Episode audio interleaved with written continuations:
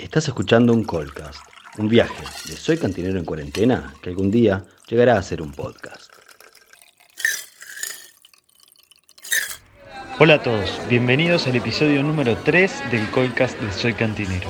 Esta edición es 100% uruguaya y con dos grandes compañeros de viaje. Un equipo un poquito explosivo. Al principio había nervios y desconfianza. Está grabando, está grabando. Ya está. Quédate no. tranquilo. que- Es un No, desnudo, cuidado. De a poco fuimos acordando cuál era la mejor manera. Dale, e- Vamos e- arriba, editá bastante de los golazos que tiramos, editalo. Por suerte, el Santiago 2020 vino con la cordura instalada de serie. Tratemos de dar la menor cantidad de detalles posibles y nombres. No demos No, no, no. Y hasta él mismo encontró la fórmula. Siempre tiene que haber un par de Alvaritos para un Santiago Urquhart igual, ¿eh? Pero al final terminamos como termina siempre. Bueno, vamos arriba. ¿Vamos a tomar una? Hoy conversamos con Álvaro Pereira y Santiago Urquart. Álvaro es bartender, sin quererlo, un gran relacionista público y más recientemente un aspirante a gurú del marketing. Tiene título nobiliario de Trotamundos, ya que desde el año 2000 prueba ciudades donde vivir, pero no dura más de tres años en ninguna. Supo ser hippie y rastafari, espero que no al mismo tiempo. Fue propietario del bar La Chava, donde aprendió de finanzas, malabares y deudas. Hoy vive en Paraguay y es el gran embajador de viajeo. Este nuevo affair con una multinacional lo ha llevado a desarrollar experticia en escribir lindos mails y armar PowerPoints dinámicas. Santiago es bartender y empresario. Es un amante de los seres humanos, la buena vida y las cosas ricas. Trabajó en boliches de Montevideo, hoteles de Río de Janeiro, bares de Nueva York y hermosos restaurantes de Buenos Aires. Desde hace cuatro años oficia misa en Bakers, el bar que cumplió uno de los sueños de su vida. Su prenda favorita es una camisa de leopardo y se comenta que cuando regrese atenderá en Ahora sí, gurises, llenemos los vasos de conversación.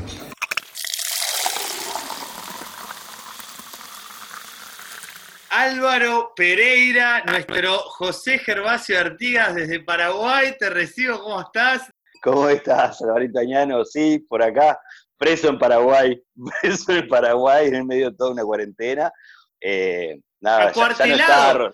Como un gran Acuart- Artigas acuartelado en Paraguay. Decime que tenés tu ancina que te se ve mate en este momento. No, no estaría sucediendo, viste, que con, eh, con todo este tema de los gremios y todo, es difícil ya conseguir ancinas como los de antes. Es verdad, ya no vienen iguales, ya no vienen iguales. Bueno, y acá, este, no en Paraguay, sino en Uruguay, recibo al gran Santiago Urquhart con un sombrero espectacular que lo estoy viendo y unos auriculares profesionales, como buen DJ que es. ¿Cómo andas, Santi? Amados, queridos y colegas alvaritos, ¿cómo andan ustedes? ¿Todo muy bien? ¿Vos? Yo, y la verdad que no me puedo quejar. ¿Cómo es No. hablar con dos alvaritos? Qué, qué maravilla No, no, tenerlo por eso, acá. olvídate, los tres mosqueteros. Do- A y doble, AP y doble A, olvídate, esto es, es de otro planeta. Es, es un privilegio que pocos tienen y, y creo que, que, bueno, que lo sé disfrutar, lo sé apreciar. Y otra cosa te voy a contar, que yo ya te había adelantado algo, señor doble AA, es que el asunto del podcast era un sueño a cumplir para mí, desde que había escuchado el podcast de Steve Schneider, el, el que era en su momento, no sé si seguirá siendo head bartender del Employees Only en Nueva York. Y bueno, el loco tenía Ah. un podcast, no sé si tiene todavía, que estaba buenísimo. Y dije, pa, un día yo quiero, y acá estamos, Alvarito. Dos cosas quiero decir antes de empezar este podcast. Primero que nada, que Álvaro Pereira es nuestro locutor de la intro que dice que soy cantinero, esto es un podcast que algún día llegará a ser un podcast. Primero que nada, para que lo vayan identificando. Y para que vayan segundo, Ya que Santi Urquhart me levanta este centro, te quiero contar una anécdota. Mi, mi segundo, eh, mi segundo viaje a Dublín, ya arranco, mirá cómo empieza este podcast ya con anécdotas. si no el primero, el segundo. Mi segundo viaje a Dublín, yo acababa de ver eh, eh, Hey Bartender, la película, la donde... Sí, ¿cómo eh, está? ex- exacto, brutal, que tiene un papel importante, eh, Schneider. Y cuando Es vuelvo, cuando él se recibe de bartender, ¿no? Exactamente, y cuenta toda la historia. en un momento pas- pasan, no sé, dos, tres meses, vuelvo, miro la película de vuelta, porque me acuerdo que me encantó, la volví a ver, y le abro un cajón de este mismo escritorio donde estoy ahora y saco una tarjeta, y es la tarjeta del pibe. O sea, en algún Me muero. momento en Dublín yo estuve hablando con él, estuve, vaya a saber qué haya pasado, porque en Dublín todo parece normal, y me encuentro la tarjeta del loco, o sea que realmente ni lo registré en ese momento, pero este, Claro. bueno, son cosas que pasan en Irlanda que, que ya te digo, todo parece normal. Impresionante. No, no, no, qué bárbaro. ¿Cómo está todo conectado vos? El universo es uno solo para todos vos. Esto es creo- una cuestión de perspectiva, ¿no? De cómo lo vamos viendo. Y, y al, y al final de todo nos vamos haciendo grandes según las historias que tenemos para contar. E, eso es lo que nos termina engrandeciendo. Ese es el verdadero capital. Qué grande, oh, qué grandes palabras. Quiero saber cómo está eh, Asunción. Voy a empezar por Paraguay. La idea de este podcast pues es, hablamos las cosas serias primero, damos un poco de información, compartimos experiencias y todo eso, y después podemos empezar a tirar disparates y a divertirnos, y lo que sea un gran disparate lo editamos, lo que no sale al aire. Es, ese es nuestro único plan. me encanta, me encanta. Alvarito, contanos un poco cuál es la situación, eh, los bartenders, los bares, cuándo cerraron, si es que cerraron, eh, bueno, no sé, vos trabajás para Diageo, es una empresa muy importante en todo el mundo y sin duda debes tener información este, muy buena de lo que está pasando en este momento ahí. Sí, bueno, la, historia viene de, un tiempo atrás, ¿no? Hace, ya hace unas cuantas semanas antes de, toda la revolución, de toda la movida, eh, vino la bajada directa de Viajeo Global, de que se cancelaban todos los viajes por viajeo a, cualquier parte del mundo. Y eso ya pasó eh, incluso antes de marzo, una cosa, ya, en febrero ya estaban estas noticias dadas. Nosotros agarramos y acá tuvimos una reunión con todos los bartenders el 9 de marzo, el lunes 9 de marzo, porque ahí nosotros lanzábamos, lanzábamos la plataforma WordClass, que está todos los años la estamos haciendo, y acá también, creo que era ya para el cuarto año que veníamos haciéndolo acá en Paraguay.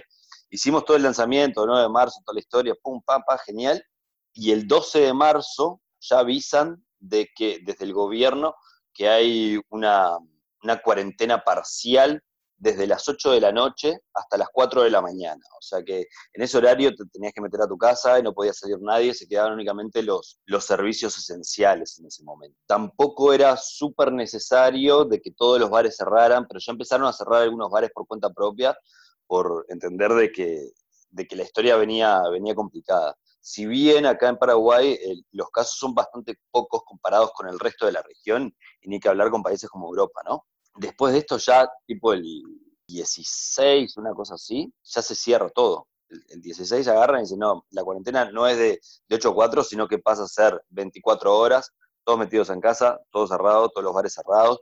Antes incluso, ya por el, el 10, 11, 12, ya se cancela Asunciónico, que Asunciónico es la versión que hacen acá en Asunción del Lollapalooza. Y claro, ellos aprovechan toda la, avenida de, los monstruos que vienen para Argentina. Entonces vienen buenos músicos acá y habían cancelado eso, ya era, era bastante problemático, ¿no? La gente se preguntaba qué iba a pasar. Y bueno, al principio la, la cuarentena fue por dos semanas, luego la extendieron y hasta ahora está, hasta este domingo, pero entendemos de que no, de que va a seguir un poco más. ¿Y cómo, te hago una pregunta, ¿cómo, cómo es esa cuarentena? Pues digamos, acá es un exhorto a quedarse en casa, pero se puede salir a dar una vuelta, somos poquitos, tenemos ciertas ventajas en ese sentido, en otros lugares es más estricta, eh, ¿cómo es ahí? Bueno, para que te hagas una idea, en Asunción, solo en Asunción hay unos 3 millones de habitantes y todos los días entra en Asunción cerca de de un millón y medio más de personas que vienen a trabajar de, de, las zonas aledañas. Entonces es bastante complicado. Acá tenés un tránsito muy pesado, bastante lento y todo, entonces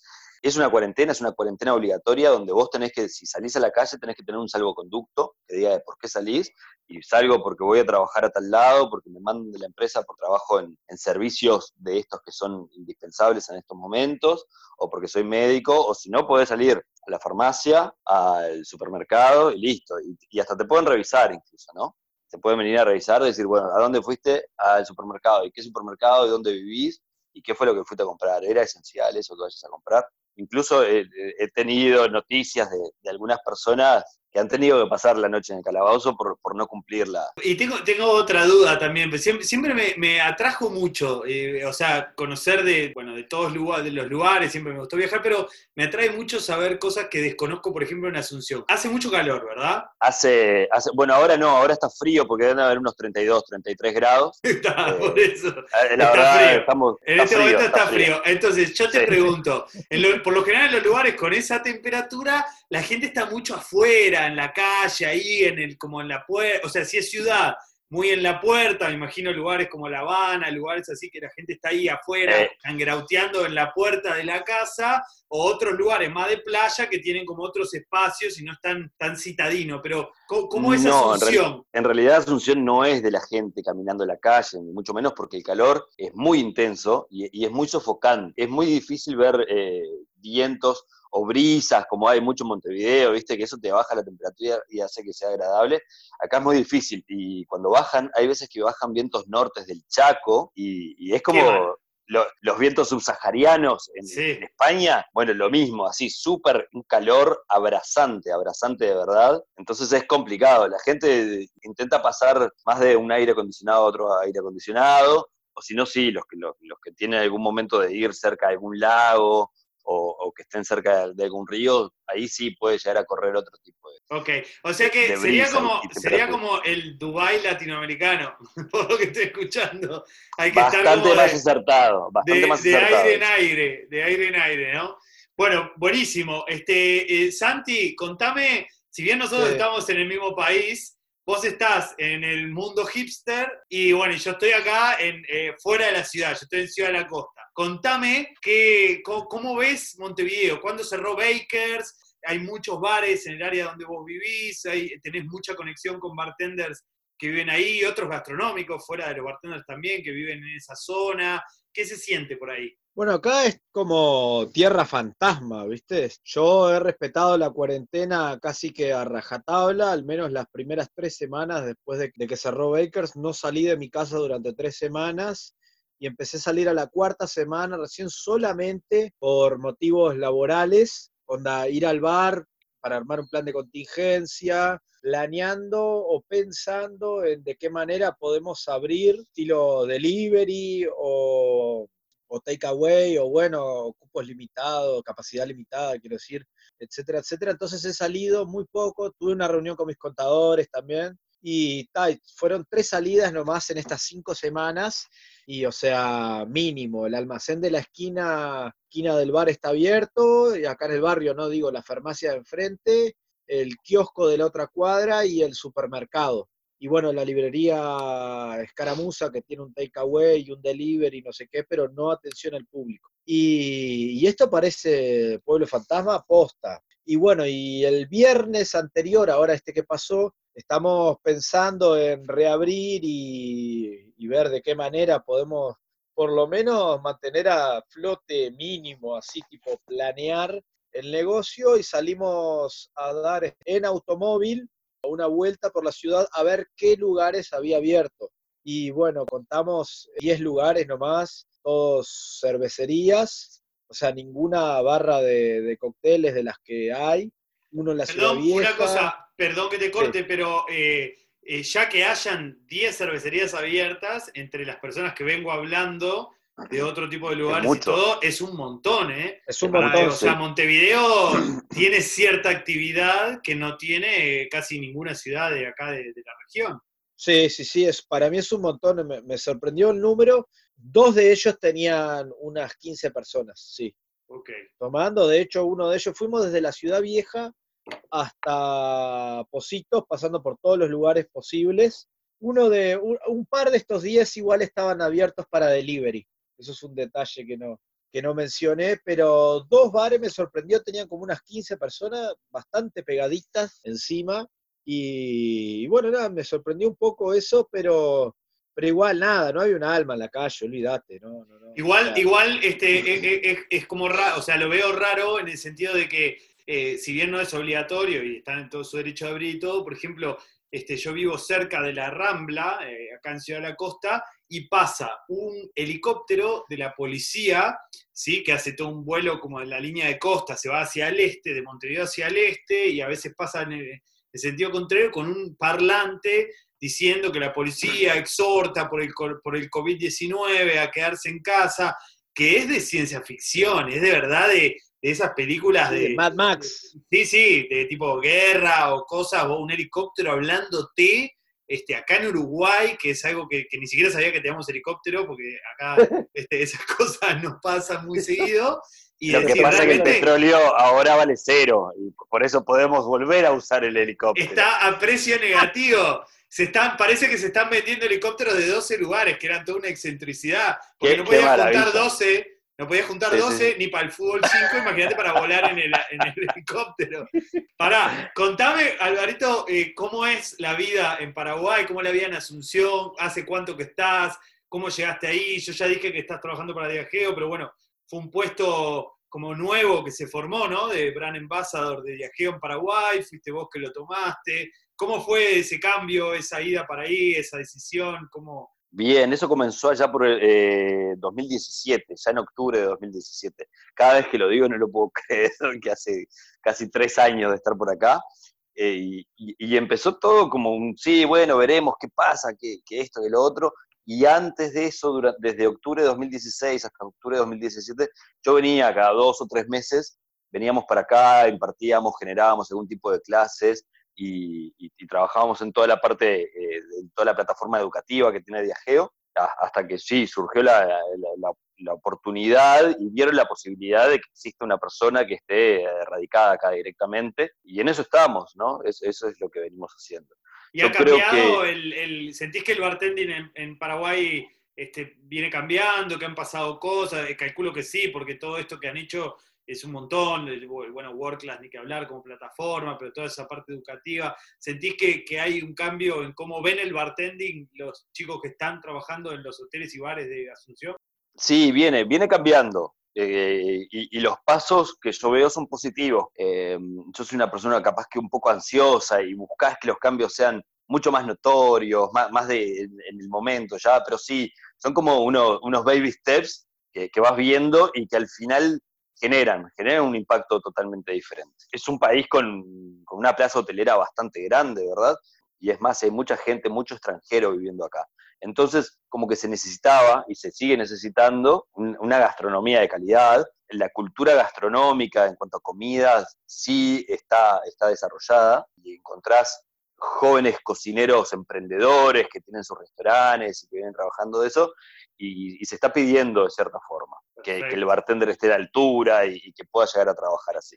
Pero más allá de eso, lo, lo que para mí es súper importante, y esa es la, es la bandera con la que yo vine desde el principio, y, y lo tomo incluso como un reto personal, es el formar comunidad, porque me parece que la forma más rápida de crecer es, es esto, que los pibes se puedan llamar entre ellos, puedan agarrar, hablar, vos, vos, ¿qué estás haciendo? Tal cosa, no, a ver, probá con esto, ¿qué te parece si agarrás y embotellás un trago? ¿Qué te parece de, de- de generar privage para hacer esto otro? O, o de hacer una carta específica para tales días. Me parece que más que nada de generar comunidad para que esto vaya creciendo de forma orgánica y, y real, ¿no? Y que sea algo que sea consistente más que nada, no que Sí. sea que lo tira una empresa hacia adelante solamente. Exacto, sí, sí, construir, Claro. construir conocimiento, construir comunidad, construir todas esas cosas que eh, se generan en, en ese intercambio, ¿no? Este, bueno, y Santi, contame vos de Bakers, este, porque te, te cuento algo yo primero. Eh, nos escucha gente de toda Latinoamérica, más o menos 6 millones de personas cal- calculamos en el primer día. Y vamos por más. Y, y vamos por más, esto es el tercer episodio recién. Pero contale al mundo que, qué Sí. es Bakers, porque es el bar más chingón de Montevideo, como diría un amigo mexicano. Es el Sin señor bar chingón, estoy de acuerdo. ¡Qué bien! Bueno, muchas gracias por, El- por lo que me toca. Perdón, voy a, voy a meter Sí. algo. Es el lugar de aglomeración por naturaleza en todo Montevideo, ¿no? Totalmente. Yo creo, yo creo que fue- por eso fue que tuvo que cerrar, porque es, es el lugar de mayor aglomeración en todo Montevideo. Bueno, pero contanos, contanos cómo, cómo fue el cierre, tenés un equipo hermoso, súper unido, Sí. me gustaría saber también de eso, porque es una construcción bastante inusual, o por lo menos no, no siempre se ve que, que haya un equipo tan unido, tan copado, tan querido entre sí, tan, tan fiel. Este, y bueno, ¿cómo fue cerrar? ¿En qué están? Contanos un poquito sobre, sobre Bakers. Bueno, bien. Bueno, primero para empezar a contarles sobre Bakers, les cuento que ayer, 21 de abril, fue el cumpleaños número 4 de Bakers. Lo sé, lo vi en las redes. Qué Feliz maravilla. qué cumpleaños. Bakers. Feliz cumpleaños, Baker. Gracias, gracias. Y bueno, fue un festejo inusual, por supuesto, pero bueno, lo que hice aproveché para hacer este, algunas llamadas en vivo de Instagram a los colaboradores, algún parroquiano del establecimiento para ver cómo la venían llevando ellos. La... Y bueno, más o menos estamos todos en la misma, ¿viste?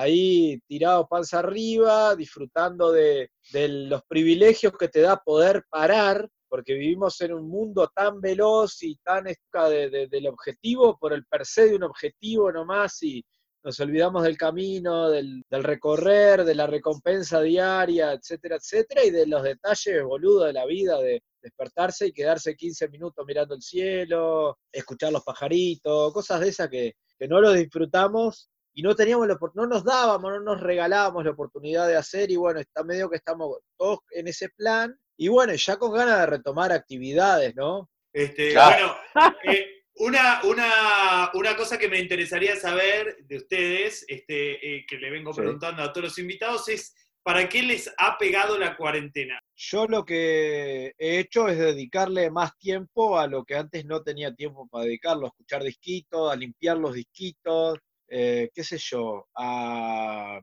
a cocinar. Eso hacía fácil ocho años que no me dedicaba a cocinar de lleno, estoy cocinando de la puta madre. Pero, pero no, no, producto así 100% de la cuarentena, y la verdad que va por un, por un lugar más espiritual lo mío que de hechos concretos materializables. Estoy meditando más, estoy teniendo más tiempo para la introspección, para no pensar tanto y sentir más, qué básicamente. lindo, mirá qué lindo mensaje. A ver, Alvarito, Qué bueno, levantate qué esta. bueno. Bueno, a ver cómo levantamos esto. Eh, no, yo creo que la cocina nos ha pegado a todos, en, en- Sí. en- en mayor o menor circunstancia nos ha pegado a todos. También a, a cuidar mucho más la alimentación, a, a entender de que estamos quietos, de que las cosas pueden llegar a cambiar y, y- y que hay que mejorar el tema de la alimentación porque es quererse a uno. Or- ordené un poco lo que eran libros que tenía y más que libros, ¿viste esas libretas que tenemos todos los bartenders que las llenamos Uf, de 14 mil sí. millones de historias? Y no sé ustedes, pero yo lo mío ya es una psicopatía, ¿no? En Lo de rellenar y rellenar libretas escribiendo. Y he, vuel- he vuelto a releer algunas de esas y de alguna había alguna, alguna idea importante que redescubrimos y que la volvemos a, tra- a traer un poco para este lado, que contaremos un poco más adelante. Y después la parte, la parte más, más espiritual también, bueno, deporte, un poco de deporte, yo tengo una terraza acá arriba y subo un poquito con, la, con el mat de yoga, ¿viste? Y con la cuerdita de saltar y hacemos alguna historia así, pero no es nada de que, listo, todos los días lo mismo o todos los días recurrente a tal hora hacer yoga y después 45 minutos de, cardio, no, no es tan así. Y después el tema de poder estar agradecido, ¿no? Y eso sí lo intento hacerlo todos los días como rutina. Me levanto y, veo de, qué cosas tengo que estar agradecido, de, qué cosas me ha enseñado, ¿no? Porque también esto de que estemos con distanciamiento social o, o no poder movernos a todos lados o el no poder ver a tanta gente también eh, nos ha enseñado cosas de nosotros mismos. Y eso sí son cosas para aprender y tener bastante en cuenta. Sí, totalmente. Perdón, y voy a acotar algo sobre lo que dijo mi amado AP, y es que el tema del agradecimiento es, este, es fundamental. la gratitud es algo que te lleva a un estado de dicha impresionante. Y bueno, y hay dos cosas sobre la gratitud, y una es que agradecer solo te trae más motivos para seguir agradeciendo, y además la, la gratitud es la memoria del corazón es lo que nosotros nos acordamos desde, desde el- lo profundo de nuestros sentimientos más lumínicos, y bueno, y es lo que nos llega a estar en un estado de, de hermosa vibración positiva, alta. Vamos Sí. a quedarnos con esa frase, entonces vamos a quedarnos con esa frase ahí. Es muy lindo. Hermoso, bueno, hermoso. Santi, contame, contame todo esto que estás haciendo en vivo en Instagram, que me parece alucinante. Eh, en Uruguay quiero adelantar, hacerte una introducción de alguna manera. No somos tan histriónicos de alguna manera como pueden ser en otros lugares, tal vez sean menos en otros mercados, no digo que, que nosotros seamos lo- los menos histriónicos, pero, pero a veces no tenemos esa eh, como, o, no sé, ganas o necesidad o confianza o como quieran llamarle, de poder salir y contar este, nada, lo que tenemos para decir, lo que nos gusta, lo que sabemos, eh, e- ese tipo de cosas. Yo te he visto hasta bailar unos bailecitos enfrente a cámara con toda la onda, que cuando vos ves a alguien que decís, che, qué cómodo que está este hijo de puta en ese momento. Y, y es me que la parece cámara que lo ama, es que, que- la sí, cámara lo ama. Enamorado. Así como a vos te adora, a vos te adoran los parlantes y los audífonos de la radio, a él lo adora la cámara. Totalmente, Qué es digno de compartir. Queremos saber este, qué estás haciendo en Instagram y, y cómo, y cómo te sentís con eso. ¿Cómo me siento? Y la verdad que sí, que me siento como pez en el agua, en mi salsa, me encanta, me re divierto. Por suerte tengo mi, amada novia, es productora, y bueno, y ella me pasa todos los piques, me pone trípodes, me ilumina, porque en las redes eh, todo se tiene que ver bonito, todo tiene que estar este, bien preparadito, etcétera, etcétera. Y lo demás, bueno, es este, soltarme y sentir que estoy atrás de la barra, preparándoles un trago a ustedes o a mis amados parroquianos o al que sea que, que me quiera escuchar, que a mí la comunicación me, me, encanta, me fascina, me apasiona, y bueno, y compartir desde, desde el corazón lo que uno ha aprendido a lo largo de esta hermosa carrera, ¿no? Es como, y además hay una cuestión que, que tiene la educación, y es que reafirma los conceptos ya aprendidos cuando vos los empezás a transmitir. Entonces, bueno, vas desempolvando cosas que tenía guardadas en el, en el saber, digamos, y que, que, bueno, es tan enriquecedor para, como para mí como para el que lo mira. Entonces es una motivación enorme por donde, por donde lo veas, ¿viste? Eso, eso eh, eh, me, yo me he dado cuenta con el tiempo, yo no era una persona que hablara mucho an, hace bastante tiempo antes de irme de Uruguay y todo eso, pero uno va construyendo conocimiento solamente verbalizarlo, ahí uno entiende las terapias Total. y todo eso de, de, de salir, hablar, y, y, uno va como estructurando un montón de cosas que después se hacen este, recuerdos.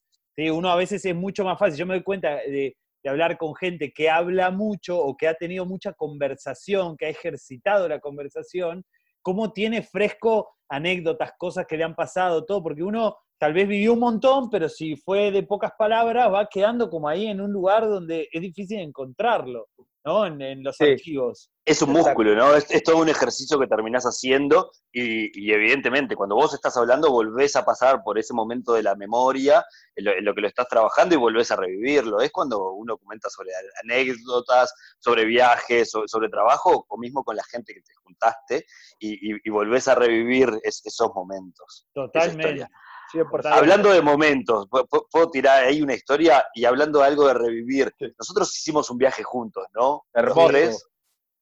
Bueno, qué momento. ¿Alguien ah. se acuerda de algo? Sí, vamos a contextualizar esto. Fue un viaje a Buenos Aires, desde Montevideo, este grupo de tres personas que está hablando en este momento, a Fibega, en Buenos Aires con un grupo de cocineros que iban a representar a Uruguay en el pabellón de Uruguay. Eh, ya Santi llegó tarde al, al, barco, casi lo perdemos. De último momento te acomodamos botellas de una valija hacia la otra, pensábamos cómo pasar la aduana, que muy preocupados no estábamos porque eh, eh, aparecieron unas cervezas y una picadita en el camino que, que ya nos puso como un poco conversador. Terminaron aliv alivianar el, el, el, el estrés. Exacto. Unos hombros de mono. Exactamente, pero fue un viaje espectacular que tuvo ah. un highlight que fue la llegada a la rural en Buenos Aires, donde se hacía la, el evento con todos los pabellones. Perdón, tratemos de dar la menor cantidad de detalles posibles y nombres, no demos no, nombres. No, no, no, no ningún nombre porque del que, el que casi se pelea contigo nunca sí. supimos el nombre. Jamás lo supimos, jamás lo supimos. Entendamos que éramos tres embajadores de la industria gastronómica del Uruguay en, en tierras ajenas, ¿no? Claro, Nos comportamos o sea, como merecía. Nuestro único objetivo era dar lo mejor de nosotros y necesitábamos ciertos requerimientos que no habían sido contemplados. Y ahí es donde, no, no. exacto, y ahí es donde un embajador eh, de sangre, de carrera, embajador de carrera, no es político este, este hizo sí, carrera sí. toda la vida para ser embajador, ¿sí? Ha crecido por sus méritos, por sus propios méritos, no por sus contactos. Entonces llegó y dijo, no, no, no, yo necesito un bajo. A, a, a, mí no me tratan así, dijo. A claro. mí no me pueden tratar así. Yo, yo, no voy a trabajar acá si no tengo un bajo mesada a 90 centímetros de altura. Y el hombre decía, pero en menos de 24 horas abre la feria. Y él decía, no me importa, arreglalo claro. como lo tengas que arreglar. Claro. Esto me lo vas a solucionar. Ah, no, bueno. y, la, y, la, intransigencia no es una característica nuestra, por lo general es de los constructores de pabellones. convengamos que no pasamos desapercibidos. Exacto, no, fue un viaje hermoso, hicimos recorrida de bares. Perdón, perdón, ¿Podríamos... perdón, me voy a detener sí. en la última anécdota de cuando fuimos a, a, la casa del embajador y el propio sí. embajador de nuestra nación nos regaló un caché para que saliéramos de noche, ¿se acuerdan? Es verdad. Qué momento. Qué momento, es verdad. Primero, Fuimos a la casa primero, del embajador.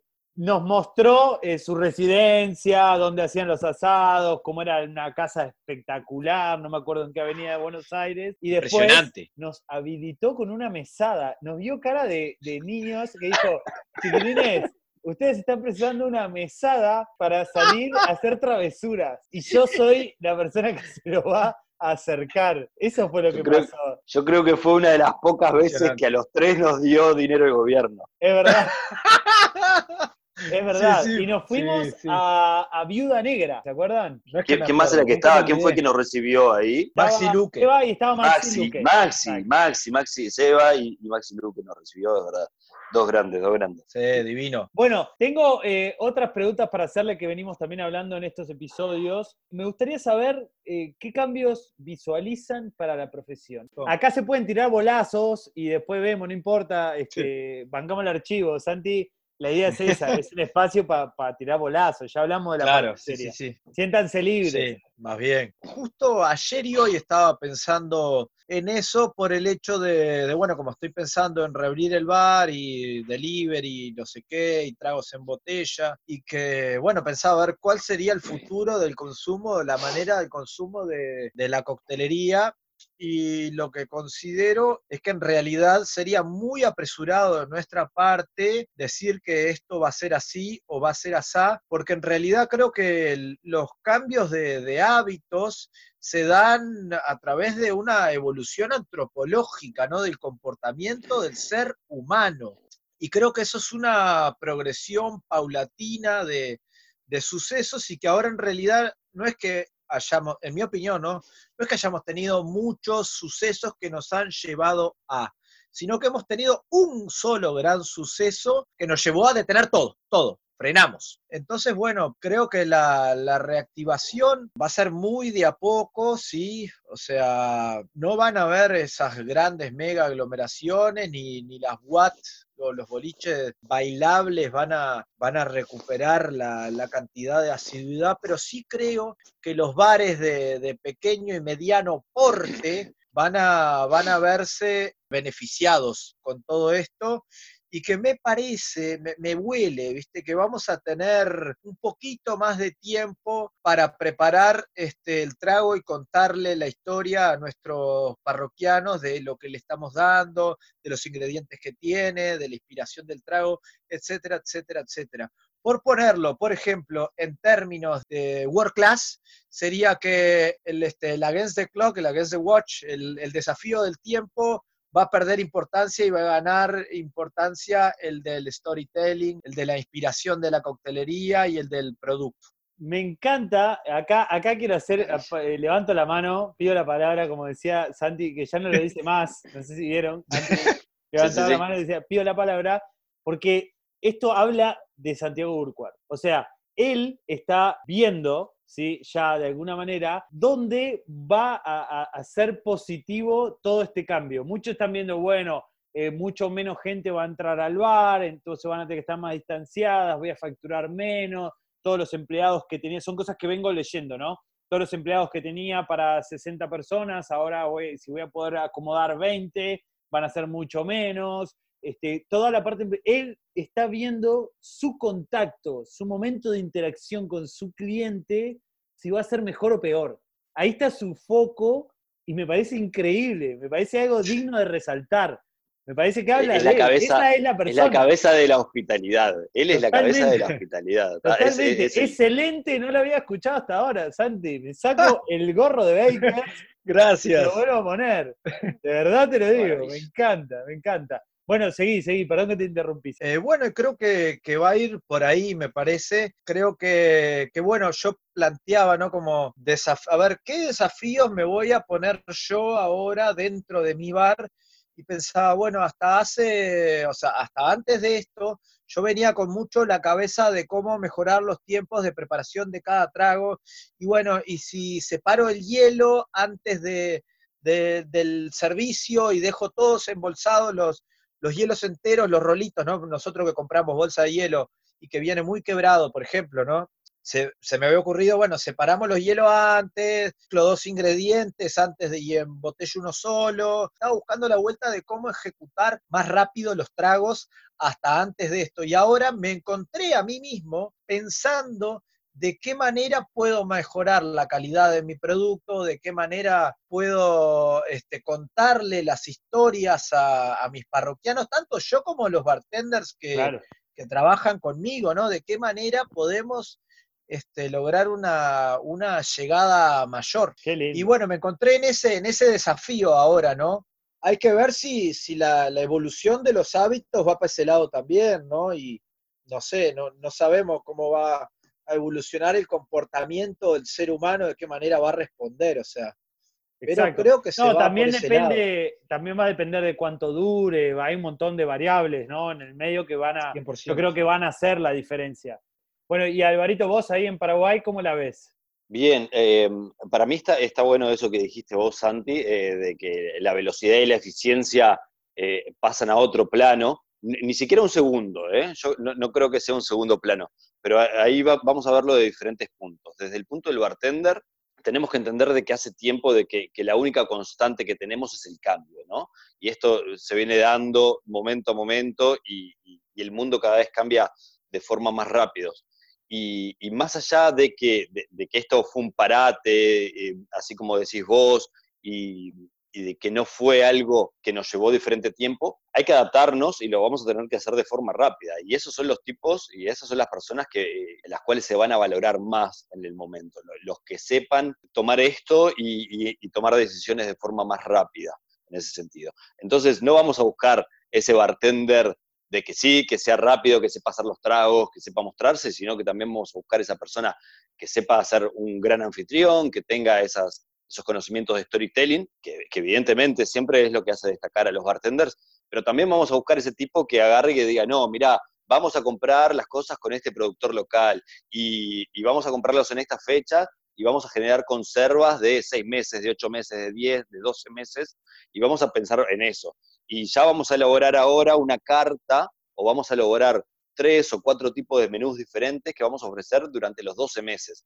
Necesitamos gente que, esté más dedicada a una planificación que de, agarrar y decir, listo, venimos, vamos todos los días, la en el bar, cortamos los limones, preparamos las bolsas de hielo y más nada. Sino, vamos a necesitar que el, bartender deja de, deje de ser el, el acarreador, el transportador o mismo ese buen trabajo que venimos haciendo en la hora de servicio, sino que tengamos toda una cabeza pensando y planificando más allá. Claro, menos, menos máquina y más humano, ¿no?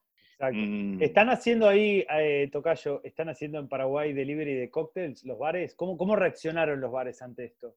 Eh, el, el, bar acá principalmente no tuvo mucha, mucho poder de reacción porque vino de orden directa del gobierno de decir, cerramos todo y después empezamos a pensar. Y, y en cuanto a bares, sí, están viendo el tema de, de embotellar cócteles, tengo entendido, hay, hay, un par de lugares, no lo voy a nombrar porque sería quemarlos antes de que puedan empezar a salir con todo esto.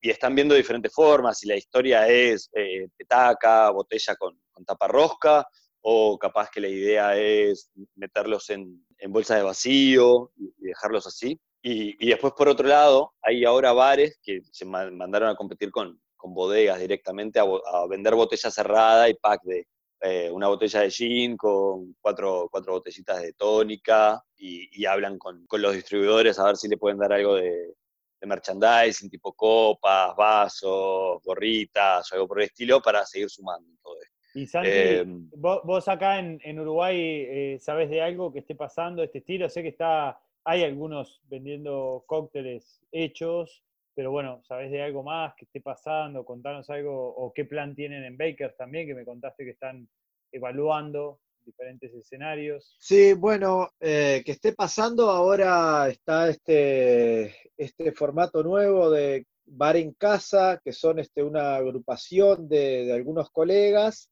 que empezaron a repartir algunos clásicos y, y uno o dos de autor este, en botellitas de 2.10 y bueno, te lo llevan, vos haces un pedido la noche anterior y al otro día te lo llevan a tu casa y bueno, ahí tenés este, una botellita de, de cóctel para servir con, sobre un vaso con hielo. Eh, después, bueno, nosotros estamos pensando en, en hacer algo parecido, también con la comida, o sea, llevar un delivery completo. Y, y bueno, y también una, una modalidad de cócteles embotellados, pero en mayor escala para el hogar, o sea, llevar un kit de un tubo entero de gin con un garrafón de pre-batch de un litro y las herramientas necesarias, bueno, esto lo hablé incluso contigo un poco, las herramientas necesarias de Soy Cantinero para Acá, que... perdón, cada- que te quiera. Qué maravilla. te- te Eh, hago- ¿Y, Sí. y por qué yo Eh, estoy fuera de este negocio? No, eh, Porque yo estás soy el en único que PI. está afuera por estar en Paraguay, pero quiero decir algo porque ya que me levantas el centro, es en plena crisis de COVID, solo confíe en empresas que venden herramientas de coctelería que nunca tuvieron una corona en su logo. Es todo lo ¡Qué que maravilla! ¡Qué maravilla! Nah, soy cantinero. nah, ni- ni- ningún kingdom queremos sacar Nada, y nada. Dilapidante. Nah, di- Bien, ¡Qué bien! ¡Qué buena herramienta de marketing! ¡Qué, lo, qué golazo! vos, ¡Qué Eh, bien la, la marcado! tenía Justo si ahí, la hay. tenía pronta para tirar y justo me levantaste el centro. Perdón, Santi. Bueno, la contame, contame de ese pack, qué ideas lo disparó. Eh, qué idea de que como buen este, bebedor que soy, a mí me llega una botellita de 2.10 a mi casa y me quedo con las ganas. Y después, si la- el pedido era la noche anterior, eh, ¿qué, qué, qué hago? ¿De dónde saco otro 2.10?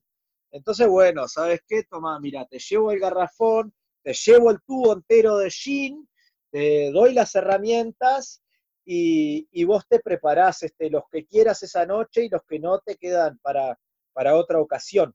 Exacto. Bueno, ¿y, y ya, Santi, están en algún plan cercano de poder sacar eso? ¿Cómo, cómo viene Baker? Y estamos ahí, está todo en la gatera, o sea, estamos, nada, el tema de los cuellos de botella principales, que es este, cómo te llega a la casa, en qué presentación y qué, etcétera, etcétera, y el tema de, de los costos también, ¿no? Porque no, no podés vender algo extremadamente elevado para consumir en la casa, no puede ser el mismo precio que sería en el bar. Entonces, es duda. un, es un cuello de botella complicadísimo ese, que bueno, ya lo pasamos.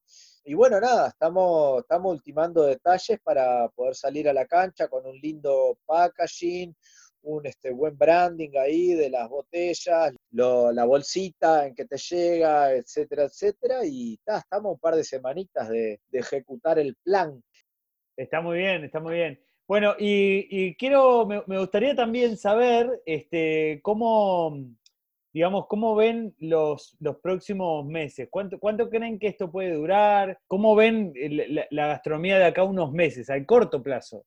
Yo, ya lo hice un poco este trabajo y, lo vengo generando ahí con unas charlas que tuve con, los dueños de los bares acá. Y, para mí hay que entender eso como que ahora se viene, es- este, estamos ahora parte del segundo trimestre del año, ¿no?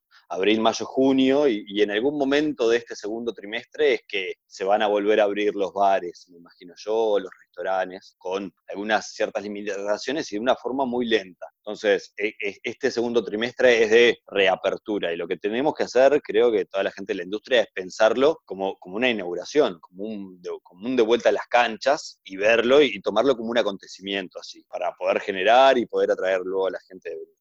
El siguiente paso sería el tercer trimestre, ¿no? Eh, julio, agosto y septiembre, y es un trimestre el, el cual yo lo veo muy lento todo. Y después nada, ya tenemos final de año, el último trimestre, octubre, noviembre, diciembre, donde ahí se puede llegar a reactivar algo, algo parecido a, lo que estábamos antes. No va a llegar a esos números para mí, pero va a estar ahí, capaz que impulsado un poco con de vuelta el veranito, el fin de año, las cosas para celebrar, de, La alegría, que ya ahí nos inunda. la alegría, que, que hemos pasado este problema, que, que va a ser una crisis bastante grande, ahí, ahí se, podemos llegar a volver un poco. Yo lo siento después- todo muy emocional. Yo creo que, yo creo que el clima, por lo menos acá en Uruguay, en otros lugares tal vez sea más estable y todo. Acá yo creo que el clima es todo. El momento de, de- de algún despegue es justamente ahí, primavera, este, otra cosa, volver a salir afuera, volver a que se vaya la humedad. que se vaya el frío, que todo eso, y ahí nosotros vamos a volver a ser felices de alguna manera en ese plan de, de- de salir para afuera y todo. Y de cara a lo que puede llegar a ser una, una temporada totalmente incierta al día de hoy. Sí, Exacto. yo lo veo, yo lo veo crudo y largo este invierno. Este, ahí va, va a contar mucho la astucia de cada comerciante gastronómico para sobrevivir. Y bueno, me parece que en noviembre, diciembre va a haber un, pequeño limbo, un carnaval ahí que, bueno, que veremos cuánto dure, pero que va a existir. Va a haber un pequeño carnaval, estoy seguro. Y bueno, y después, es- no sé, es todo tan incierto que, que futurología a largo plazo no, no, no puedo hacer. Me parece este invierno crudo y largo, en el cual va a importar muchísimo la astucia del comerciante, repito, del comerciante gastronómico, en cómo saber adaptarse minuto a minuto al mercado, a la necesidad, al costo que sube, que baja la verdura, que esto, que lo otro. Y bueno, después el pequeño carnaval y de ahí en verano ya no sé, Me encanta el concepto de un pequeño carnaval, o sea, so- solo poder ver, visualizar un pequeño carnaval ahí unos meses ya me parece un ejercicio hermoso. Y creo que, que sí, que, poder visualizar esa parte positiva, por más que pensemos que puede llegar a ser largo, porque también de eso de alguna manera es prepararse, porque va llevando como un proceso de, de- de entender eh, que, bueno, los primeros meses uno no sabe dónde está, paró, hace chiste, después empieza como, no sé cómo fue el proceso de ustedes, pero en el mío, por ejemplo, fue al principio, eh, ja, ja, ja, después, opa, pa, no, esto es medio así, bien en serio. Nadie lo creía. Bien Era, era- largo. era algo que estaba pasando allá en China. Claro, Y exacto. Sí. Está muy loco, está muy loco todo esto, pero bueno, está. Creo que lo, lo importante es, es seguir adelante y, y- y tener la visión, ese carnaval que tanto nos habló Eso me gusta. Santi, tomarlo ahí, tenerlo ahí y, se- y seguir adelante. Y, y Somos, podamos creo estar de vuelta que, todos ahí. creo que tenemos una gran ventaja. Y esto, y esto va en serio. Creo que somos un ser muy adaptable. Ya lo dijo Darwin, el, que se adapte es el que sobrevive, no el más inteligente. Eh, y nosotros somos muy adaptables. El bartender, el gastronómico en general, es una persona que, se ha adaptado eh, eh, constantemente a su cliente. O sea que el servicio. Yo, yo le- les tiro una, por ejemplo, esta no la tenía anotada, acaba de surgir, me parece que está buenísima. Yo siempre me pregunté por qué en mi profesión que una persona demore en ser atendida, ¿sí? Era una, un cargo importante de conciencia, de decir, no, no estoy pudiendo con este, como que tengo demasiado, esa sensación de no estoy llegando, ¿sí? Y que, que está buenísima, que eso es servicio, eso es hospitalidad, eso es este, preocuparte por el que está enfrente, porque pase bien. ¿Y por qué yo cuando voy al banco me dan un número y me ponen en la fila ahí y a nadie le importa un carajo? que tanto están incluso conversando, tal vez los que me tengan que atender, y no llaman a ningún número. Y yo a veces me preguntaba, ¿por qué en mi industria es tan importante esto y por qué para esta gente no? ¿Sí? Me, me refiero en un banco o en, cualquier- en muchos otros negocios, ni que hablar los públicos, que, que- que nada, que, que- que vos estés cuatro horas ahí es como, no- no- a nadie le pesa, ¿no? Pido la palabra, por favor. Diga, diga ese gusto. ¡Ah! Me tocó el poder de la palabra, que lo parió como me gusta. Yo no soy muy goloso con el poder ni nada de eso, sí soy un, un ser de, de- de naturaleza golosa, mi configuración egoica es el número 7, o sea, es la gula, pero, pero bueno, respecto al poder no soy nada goloso, no me interesa en lo más mínimo el poder, pero sí el poder de la palabra tiene una, una seducción en mí que, que- que me puede, me derrite, es mi debilidad, y bueno, ahora lo tengo, permiso. No, respecto a lo que vos decías del banco, ¿por qué carajo? Me parece que hiciste una pregunta muy, este, muy acertada ahí.